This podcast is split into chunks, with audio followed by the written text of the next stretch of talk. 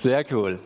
Ich möchte mit euch nämlich in dieser Themenreihe über Mose, möchte ich mit euch eine spezielle Geschichte anschauen und das ist der Auszug aus Ägypten. Und es ist die Befreiungsgeschichte schlechthin aus dem ersten Teil der Bibel. Es ist die Freiheits- und Befreiungsgeschichte des Volkes Israels. Sie werden von dem allmächtigen Gott, von dem ich bin, der ich bin, aus Ägypten herausgeführt. Und ich glaube, dass diese Geschichte uns viel über Freiheit lehren kann, über Freiheit, die wir laut Bibel durch den Glauben an Jesus empfangen haben. Also die Geschichte von dem Auszug aus Ägypten lehrt uns vieles über die Freiheit, die wir im Glauben an Jesus Christus empfangen haben. In Johannes 8, Vers 36 heißt es, wenn euch nun der Sohn frei macht, so seid ihr wirklich frei. Wenn euch nun der Sohn frei macht, so seid ihr wirklich frei. Ich denke, in uns allen steckt diese Sehnsucht nach dieser Freiheit, wirklich frei zu sein. Aber was ist eigentlich mit dieser Freiheit gemeint? Also wenn ich so mein Leben betrachte, dann kann es zumindest nicht bedeuten, dass ich von allem, wirklich allem frei geworden bin. Ich habe zu kämpfen mit schlechten Angewohnheiten, mit Stolz, mit Krankheit, mit Erwartungsdruck von anderen. Ich bin immer wieder am Kämpfen, so wie es auch Paulus ausdrückt, das Gute zu tun und das Schlechte zu lassen. Wo ist da diese Freiheit? Ich bin nicht frei von Blicken anderen. Was soll das also? Freiheit. Wer den Sohn frei macht, der ist wirklich frei.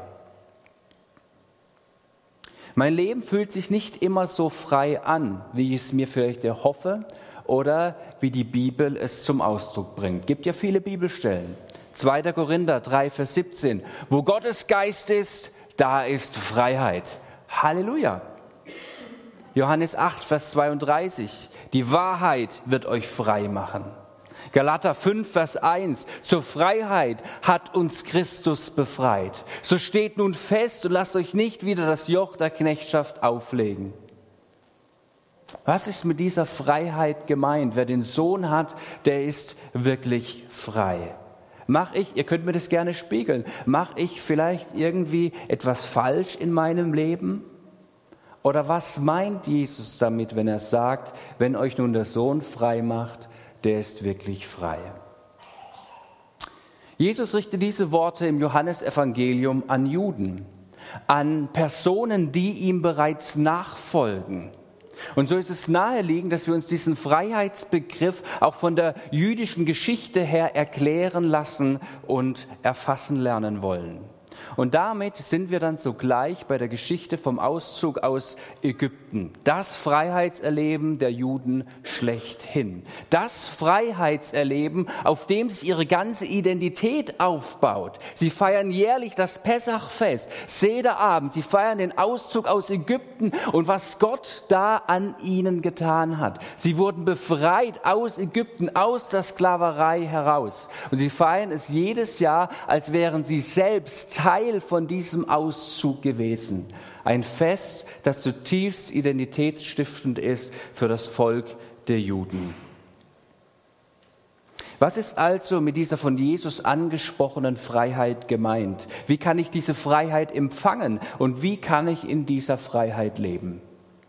Ich glaube, dass die Geschichte Israels mit dem Auszug aus Ägypten, den 40 Jahren in der Wüste und schließlich auch die Landeinnahme Kanaans uns die christliche Bedeutung von Freiheit näher bringen kann.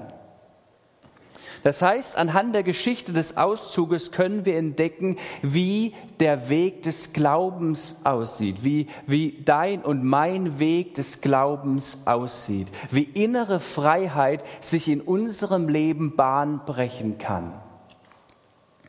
Dein Weg des Glaubens hat ja irgendwo angefangen und er wird auch irgendwo wieder sein Ende nehmen. Spätestens, wenn du eines Tages bei Jesus sein wirst. Erst da wird dein Glauben vollendet sein. Dein Glaubensleben hat also einen Anfang und hat ein Ende. Und dazwischen erlebst du in deinem Leben Höhen und Tiefen. Und genau das bringt auch der Auszug aus Ägypten und die Geschichte Gottes mit seinem Volk zum Ausdruck. Und ich möchte mit uns heute die Geschichte entlang gehen und zwei oder drei Aspekte, je nachdem, herausgreifen und sie mit uns näher beleuchten und auf unser Glaubensleben beziehen. Ich beginne damit mit dem Anfang des Glaubensweges. Ich fange mit dem Anfang an, mit dem Auszug aus Ägypten. Und meine erste Beobachtung ist, der Auszug aus Ägypten beginnt mit dem Ruf Gottes und der Befreiung aus der Sklaverei. Und meine These lautet dazu, die Übertragung auf dein und mein Glaubensleben, dass dein und mein Glaubensleben beginnt oder begann mit dem Ruf Gottes und deiner Befreiung aus der Sklaverei der Sünde. Lasst uns das näher anschauen. Diese ganze Geschichte mit dem Auszug aus Ägypten spitzt sich ja dann eigentlich zu in 2. Timo, äh, in 2. Mose 7, Vers 16. Mose bekommt den Auftrag, zum Pharao zu gehen und ihm folgende Worte zu sagen.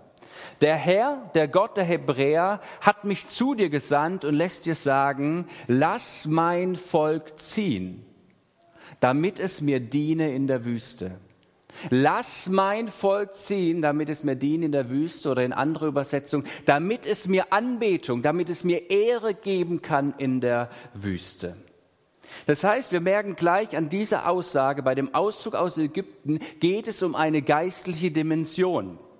Die Hebräer, also das Volk Israel, sollen aus Ägypten herausgeführt werden, aber das mit einem bestimmten Grund, nicht einfach so, weil, weil irgendjemand Spaß daran hat, sondern aus einem bestimmten Grund, damit sie in der Wüste Gott die Ehre geben können. Es geht also um die Frage nach der Anbetung. Es geht auch in unserem Leben immer wieder darum, wem gebe ich eigentlich die Ehre? Wen bete ich an? Und an dieser Stelle merkt das der Pharao auch sofort, dass es um diese entscheidende Frage geht.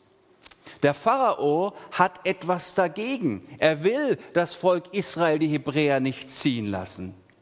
Einerseits, weil sein Reich ja gerade auf dem Rücken der Sklaven aufgebaut wurde. Er verliert also seine Sklaven, aber nicht nur das, der Pharao verliert auch Menschen, die ihm die Ehre erweisen.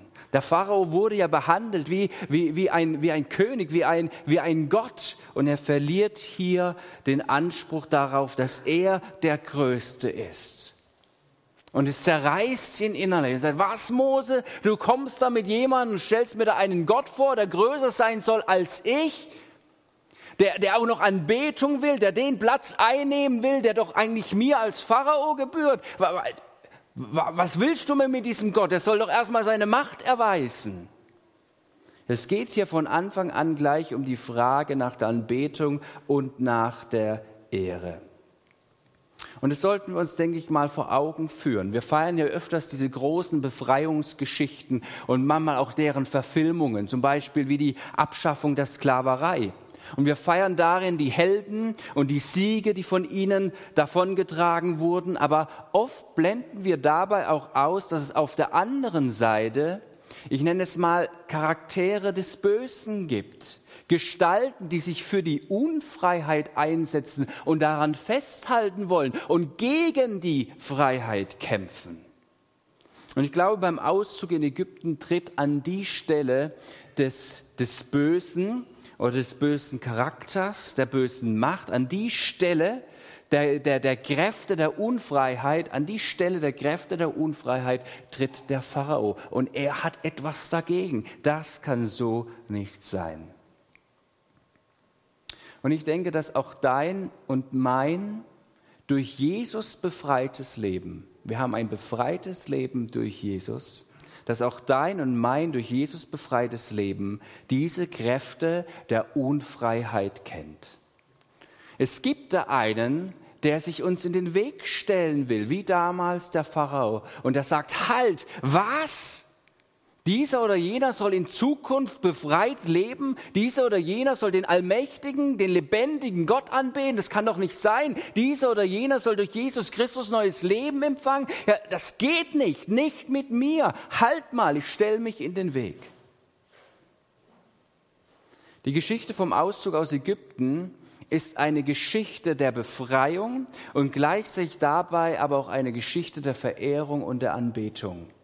Und am Ende steht immer die Frage im Raum, wen bete ich an und wem vertraue ich? Die Bibel ist klar. Wir sind darauf angewiesen, dass wir aus der Sklaverei der Sünde befreit werden, so wie damals das Volk Israel aus Ägypten befreit wurde, aus ihrer Sklaverei. Und die Bibel ist darin klar, dass wir aus dieser Sünde heraus befreit werden müssen, um in wahre Freiheit hineingeführt werden zu können. In Johannes 8, Vers 34, in diesem Kontext, wo ich vorher den anderen Vers bereits gelesen habe, wo Jesus mit seinen Nachfolgern im Gespräch ist, da heißt es, Jesus antwortete ihnen und sprach, Wahrlich, wahrlich, ich sage euch, wer Sünde tut, der ist der Sünde Knecht. Hier wird die Sklaverei in der Sünde beschrieben. Eine andere Übersetzung ähm, übersetzt es folgendermaßen, ich sage euch ganz klipp und klar, jeder, der gegen Gottes Willen handelt, wird von diesem Unrecht versklavt. Ich finde ich find diese Übersetzung genial. Jeder, der gegen Gottes Willen handelt, wird von diesem Unrecht versklavt. Was wird hier benannt? Hier wird beschrieben, was Sünde ist. Sünde ist alles, was dem Willen Gottes widerspricht, ist der Zustand der Gottlosigkeit, ist der Zustand, wo ich keine Beziehung zum allmächtigen Gott habe. Aber dieser Zustand ist zutiefst mit Unrecht verbunden. Weil Gott hat sich die Welt anders erdacht. Es ist zutiefst unfair, es ist mit Unrecht äh, belegt, dieser Zustand der Sklaverei der Sünde. Es ist ein Unrecht, dass wir in einer Gottlosigkeit und Gottesferne durch die Sünde bestimmt werden und von ihr versklavt werden. Die Bibel nennt hier diese klaren und diese scharfen Worte. Sie sagt, das ist wie Sklaverei, aus der du herausgeführt werden sollst, um Freiheit in Jesus Christus zu finden. Es ist ist ein Unrecht und dieses Unrecht muss benannt werden. Und für dieses Unrecht ist Jesus gestorben und wieder auferstanden, damit wir Leben tatsächlich in Freiheit haben. Das heißt, wenn du dein Leben noch nicht Jesus übergeben hast, dann bist du nach christlichem Verständnis noch nicht frei geworden. Ich weiß, Freiheit ist ein, ein großer Begriff. Er ist auch unterschiedlich gefüllt, auch in unserer Gesellschaft, je nachdem, ob du ihn juristisch herleitest, philosophisch, ähm, wie auch immer, auch, auch christlich, unterschiedlich besetzt. Und dennoch habe ich mal versucht, eine, eine einfache Definition zu geben, was für mich Freiheit, christliche Freiheit in diesem Sinne bedeutet. Christliche Freiheit bedeutet, dass du und ich zu dem werden dürfen, der wir sein sollen. Das ist, das ist zutiefst christliche Freiheit, weil wir dieses Verständnis haben, dass Gott uns erschaffen hat mit einem bestimmten Sinn, zu einem bestimmten Zweck, in Gemeinschaft mit ihm zu leben, ihn anzubeten. Aber nur dadurch, dass wir glauben, durch Jesus Christus empfangen, werden wir plötzlich in diesen Raum hineingenommen, werden in Freiheit geführt. Und erst jetzt dadurch können wir wiederhergestellt werden und in das Bild verwandelt werden, dass wir in Gottes Augen bereit sind. Das ist die wahre Freiheit, die wir als Christen haben, an die wir glauben. Christliche Freiheit bedeutet, zu dem werden zu dürfen, der wir sein sollen. Und das geht nur dadurch, dass wir aus der Sklaverei herausgeführt werden. So wie damals Gott Mose gebrauchte, um das Volk Israel aus Ägypten herauszuführen, so hat Gott Jesus gebraucht mit seinem Tod und seiner Auferstehung, dass wir aus der Sklaverei der Gottesferne herausgeführt werden können und uns nicht länger von ihr bestimmen lassen müssen, sondern von unserem himmlischen Vater. Mit diesem Auszug aus Ägypten passieren mehrere Sachen gleichzeitig. Zum einen bekommt hier Israel quasi ihren Gott, nicht nur quasi, sondern er stellt sich ja vor, ich bin der ich bin. Natürlich kannten sie ihn als den, als den, als den Gott ihrer Vorväter, Abraham, Isaac und Jakobs. Aber hier in diesem Moment bezieht sich Gott immer wieder drauf auf diese Herausführung aus dem Land Ägyptens. Er ist der befreiende Gott, der lebendige Gott, dem Gott, dem ihr als Volk Israel vertrauen könnt. Und ich möchte euch zu einer Nation machen. Und Israel nimmt dann ab diesem Zeitpunkt auch quasi einen Herrschaftswechsel vor. Davor waren sie im Machtbereich des Pharaos und nun treten sie in den Machtbereichen als mächtigen Gottes ein. Sie stehen nicht mehr unter der Herrschaft des Pharaos, sind nicht mehr in dessen Herrschaftsbereich, sondern Herrschaftswechsel findet statt zum allmächtigen Gott. Und gleichzeitig dürfen wir feststellen, dass mit dieser Freiheit, die Israel in diesem Augenblick erfährt, auch Probleme, Herausforderungen in ihr Leben treten, die sie zuvor nicht kannten. Also sie erleben jetzt Herausforderungen, weil sie diesem allmächtigen Gott die Ehre geben, weil sie sich von ihm herausführen lassen aus Ägypten. Ihnen begegnen Probleme und Herausforderungen, die sie nicht gehabt hätten, wären sie in Ägypten geblieben. Interessant, oder? Kann man vielleicht dadurch ein bisschen nachvollziehen, wenn wir dann weiterlesen und diese 40 Jahre in der Wüste, wie sie immer wieder an Ägypten zurückdenken und sagen, ah, bei den Fleischtöpfen der Ägypter war es doch viel besser, ging es uns doch viel besser, hatten wir nicht die Probleme wie jetzt in der Wüste. Pharao jagt ihnen hinterher, sie landen in der Wüste, sie haben kaum etwas zu essen und vieles, vieles mehr. Aber sind wir mal ehrlich, ich habe mich gefragt, ich habe so mein Leben angeschaut. Kann es sein, dass es so auch in unserem Glaubensleben ist? Probleme, die wir früher so nicht hatten. Und der ein oder andere von uns sich vielleicht insgeheim schon mal danach gesehnt hat, wie die Israeliten wieder zurück zu den Fleischtöpfen nach Ägypten zurückzukehren. Probleme, die wir früher noch nicht hatten. Dinge, mit denen wir uns aufgrund unseres Glaubens auseinandersetzen. Das hätten wir nicht getan, würden wir nicht glauben. Ja, mit dieser Freiheit kommen Herausforderungen. Aber sind wir ehrlich, Herausforderungen gibt es auch ohne Glauben. Aber was wir auch wissen müssen, ohne Glauben gibt es keine Freiheit. Probleme gibt es auch ohne Glauben, aber ohne Glauben gibt es keine Freiheit.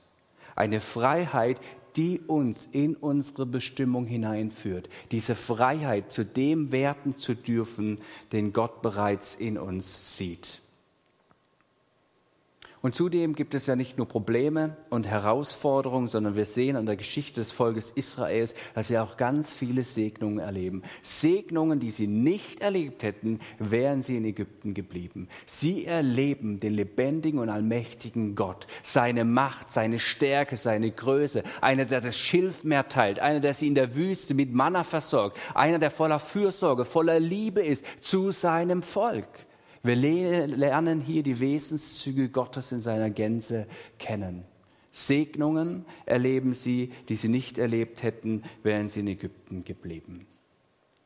Das ist so die erste Beobachtung, die ich heute Morgen mit euch teilen wollte, dass der Auszug aus Ägypten mit dem Ruf Gottes beginnt und seiner Befreiung des Volkes Israels aus der Sklaverei und dass es ein Bild ist für unser Glaubensleben, wie wir zum Glauben gekommen sind und dass es diesen Herrschaftswechsel braucht und diese, diese Befreiung aus der Sklaverei der Sünde.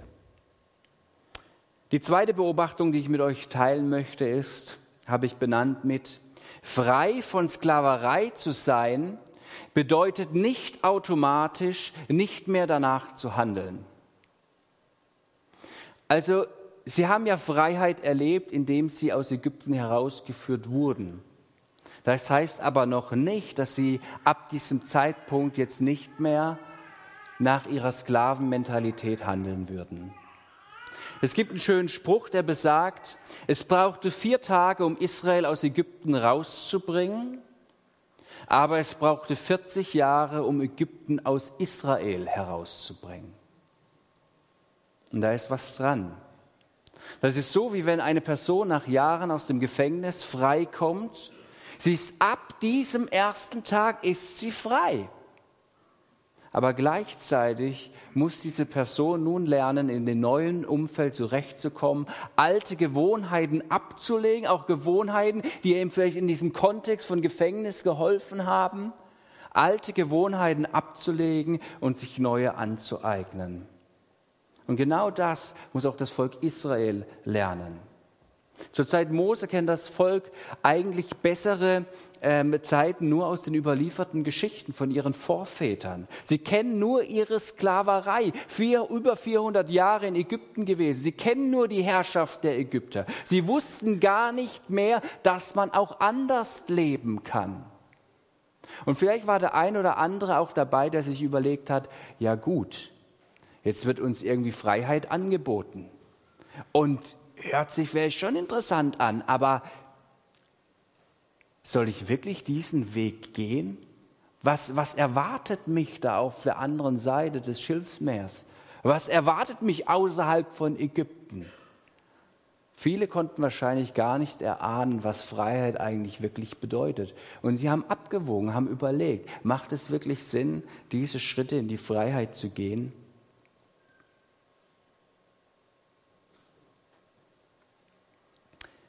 Das Volk Israel wird befreit. Sie gehen diesen Weg und jetzt sitzen sie aber plötzlich in der Wüste und sie fragen sich, ob das wohl das Leben in Freiheit ist, nachdem sich alle gesehnt haben und ob sie diesem Gott, der sie aus Ägypten befreit hat, ob sie diesem Gott wirklich vertrauen können. Es ist sehr interessant, in 5. Mose 1 lesen wir, dass die Israeliten die Möglichkeit gehabt hätten, in wenigen Tagen das verheißene Land einzunehmen. Es wird dort beschrieben, dass vom Berg Horeb es eine Elftagesreise war bis zum Land Kanaan.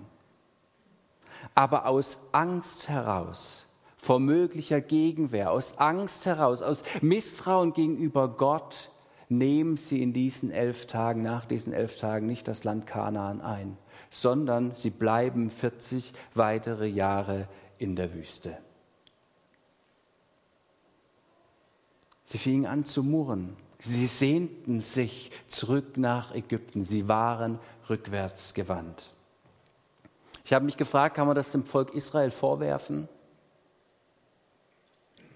Das Volk war zu diesem Zeitpunkt einerseits frei aber andererseits immer noch gefangen in ihrer Sklavenmentalität. Und das Volk Israel musste erst lernen, aus ihrer neuen Identität heraus zu denken und zu handeln. Sie mussten lernen, Gott zu vertrauen, alte Gewohnheiten abzulegen und neue Gewohnheiten anzulegen. Und genau so empfinde ich es, ist es in deinem und in meinem Glaubensleben. Paulus spricht davon im Epheser und im Kolosserbrief. Er sagt, durch den Glauben an Jesus Christus ist alles neu geworden. Altes ist vergangen, Neues ist geworden. Und gleichzeitig lädt er aber mit dieser Tatsache ein, jetzt in diesem Neuen zu wandeln, das zu lernen, in dieser neuen Identität zu wandeln, Altes abzulegen und Neues, täglich Neues zu ergreifen. Man kann das Ganze vielleicht mit einem vollgepackten Rucksack sich vorstellen, den die Israeliten aus Ägypten einfach mitgenommen haben. Sie wurden aus Ägypten befreit, haben aber Angewohnheiten, Denkmuster, Bindungen und vieles mehr einfach im Handgepäck mitgenommen. In der Wüste dürfen sie nun lernen, ihren Rucksack Stück für Stück zu leeren, Dinge abzulegen, das heißt, ihre innere Befreiung ist mit der Befreiung aus Ägypten noch nicht abgeschlossen.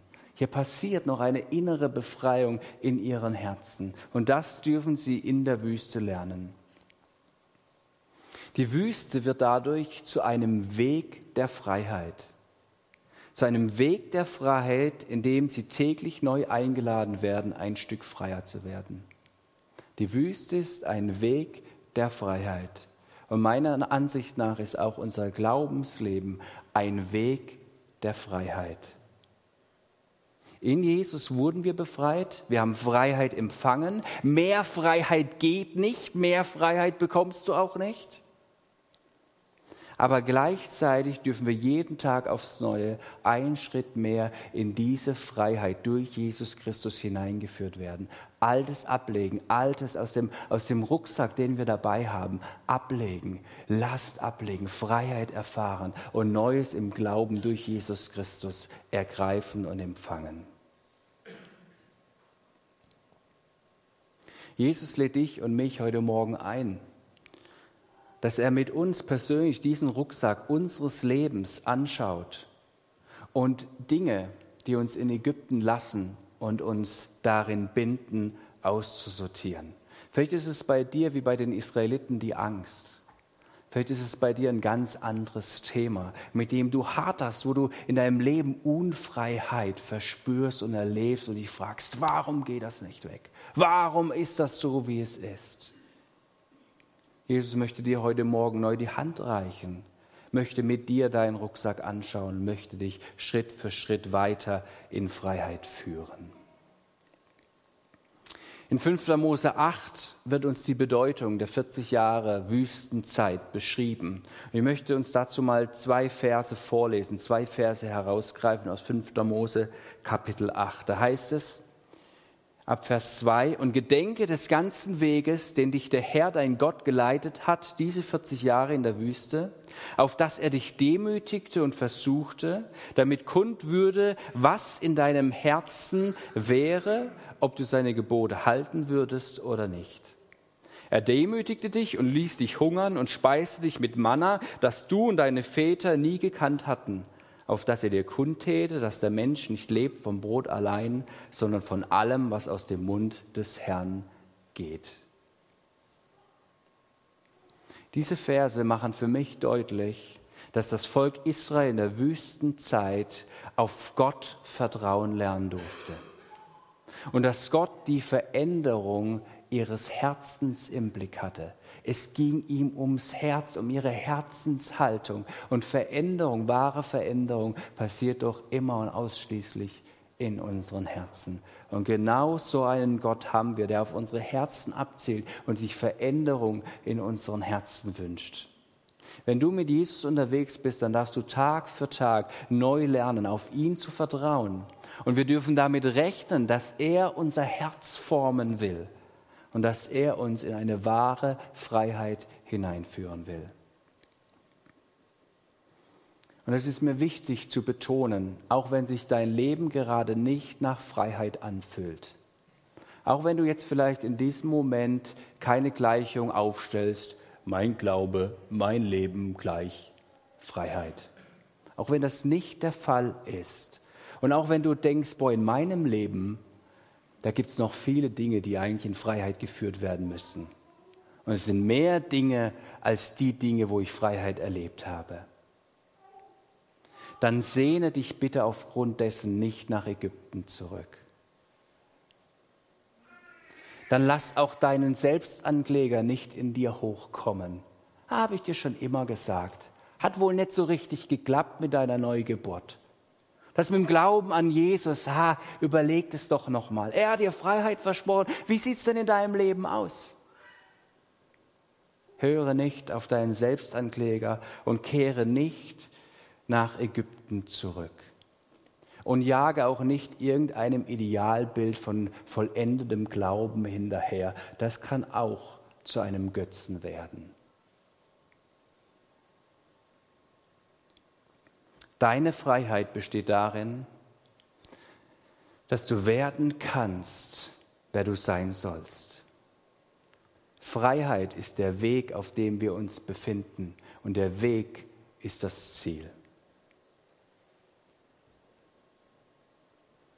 Frei von Sklaverei sein bedeutet also nicht automatisch nicht mehr danach zu handeln, sondern wir sind eingeladen, durch unseren Glauben, durch Jesus Christus, immer wieder aufs Neue, alles abzulegen, Neues zu empfangen, durch ihn frei zu werden. Ich habe von zwei bis drei Punkten gesprochen, ich möchte den dritten nur kurz anreißen. Wir dürfen uns bewusst machen, dass die Freiheit von etwas in eine Freiheit zu etwas führt. Das Volk Israel wurde aus Ägypten herausgeführt, von etwas frei geworden und jetzt sind sie eingeladen, in etwas anderem Freiheit zu finden. Und von Anfang an war die Verheißung Gottes da, ich führe euch in das verheißene Land. Ich führe euch nach Kanaan. Das ist die Verheißung. Ich führe euch in etwas hinein. Je nach deiner Prägung oder deinem biblischen Verständnis gibt es jetzt verschiedene Möglichkeiten, wie du dieses Land Kanaan geistlich deuten möchtest. Für mich ist dieses Land Kanaan ein, ein, ein Bild für unser Leben in und durch Jesus Christus. Das ist die Bestimmung, zu der wir erschaffen worden sind, in Jesus Christus von neuem geboren zu werden. Und mit ihm, weil er in uns lebt, ja, das Leben zu leben mit all unseren Kämpfen. Die Probleme sind nicht weg, aber wer ist in uns? Jesus ist in uns in Jesus Christus, mit ihm Land einzunehmen. In Christus, durch ihn, durch dieselbe Kraft, die Gott gebraucht hat, um Jesus von den Toten aufzuerwecken. Mit dieser Kraft, weil diese Kraft auch in dir lebt. Mit Christus in unserem Leben keine Kompromisse einzugehen. Lest die ganze Geschichte von der Landeinnahme Kanaans. Viele Kompromisse, die geschlossen worden sind. In Jesus Christus sind wir eingeladen, keine faulen Kompromisse einzugehen, neues Land einzunehmen. Und durch Jesus Christus dürfen wir wissen, dass wir gesegnet sind mit allem geistlichen Segen. Mein Schwerpunkt der Predigt sollte aber darauf liegen, wie wir also mit Unfreiheit in unserem Leben umgehen können. Und ich empfehle die Tatsache der Freiheit einfach nüchtern zu betrachten einfach nüchtern zu betrachten, aber gleichzeitig auch radikal. Was meine ich mit nüchtern? Nüchtern heißt nicht, dass ich die Unfreiheit irgendwie akzeptiere und sage, so ist's halt und kann ich ja eh nichts machen. Nein, nüchtern ist auch eine Frucht des Geistes. Es bedeutet, ich sehe klar und ich nehme es wahr und ich weiß, okay, in meinem Leben gibt es auch Momente und Dinge, wo ich unfrei bin. Ich nehme es nüchtern wahr und ich weiß, mein ganzes Leben wird es Momente geben, wo ich Freiheit erleben darf. Und es wird immer Momente geben, wo ich zu kämpfen habe. Radikal bedeutet aber, bei Unfreiheit ohne Umwege immer wieder zum Kreuz zu kommen und sich daran zu erinnern an unsere Identität, was wir empfangen haben durch Jesus Christus, wer unser allmächtiger und lebendiger Gott ist. Das ist der Gott, der das Meer geteilt hat. Das ist der Gott, der Israel aus Ägypten herausgeführt hat. Das ist der Gott, der Jesus von den Toten auferweckt hat. Das ist derjenige, der Jesus gebraucht hat, damit, damit Lahme wieder gehen konnte, Blinden wieder sehen konnten. Das ist unser allmächtiger Gott, der Freiheit schenken möchte und Freiheit schenken kann. Damit will und werde ich immer in meinem Leben rechnen. Auch wenn ich Momente der Unfreiheit kenne, auch wenn mich Dinge gefangen nehmen und ich manchmal keine Antwort darauf habe. Aber es bleibt, wir haben einen lebendigen Gott, der uns in Freiheit hineinführt und der uns zu Freiheit bestimmt hat. Freiheit, zu dem werden zu dürfen, der wir durch Jesus Christus sein dürfen. Ich darf euch als Lobpreisteam nach oben bitten. Und wir hatten vorher noch in der Gebetszeit vor dem Gottesdienst diesen Impuls, diesen Eindruck, dass wir einfach diese Lobpreiszeit auch gleichzeitig als Anwendung nutzen wollen. Durch die Sachen, die uns jetzt zugesungen werden oder wo ihr im Lobpreis mit einstimmen werdet. Und gleichzeitig wird es auf der Seite ähm, auch ein Gebetsteam geben, wo ihr gerne Gebet in Anspruch nehmen könnt. Mit dem, wo ihr euch gerade befindet, in Freiheit oder in Unfreiheit. Und vielleicht ist heute Morgen dieser Moment, wo Jesus dir neu die Hand reicht und dir in deiner Unfreiheit begegnet und du Freiheit erleben darfst in diesem Augenblick. Jesus, ich möchte Danke sagen, dass du ein Gott bist, voller Freiheit, Ich möchte Danke sagen, dass wir in Jesus Christus Freiheit finden durften in dir. Ich möchte Danke sagen, dass wir von dieser Geschichte, von dieser historischen Geschichte, Auszug aus Ägypten, so vieles lernen und mitnehmen dürfen und es auch ein Spiegelbild sein darf für unser persönliches Glaubensleben. Und wir wollen von dieser Geschichte lernen. Also lade ich ein, Heiliger Geist, dass du zu uns sprichst, dass auch in dieser Anbetung und Lobpreiszeit, dass du, ja, du bist an unserem Herzen interessiert. Und du siehst, wo wir gebunden sind, du siehst, wo wir an Dingen festhalten, die nicht von dir sind. Und ich bete, Heiliger Geist, dass du sprichst und dass du heute Morgen neu in Freiheit hineinführst. Dir alle Ehre. In Jesu Namen. Amen.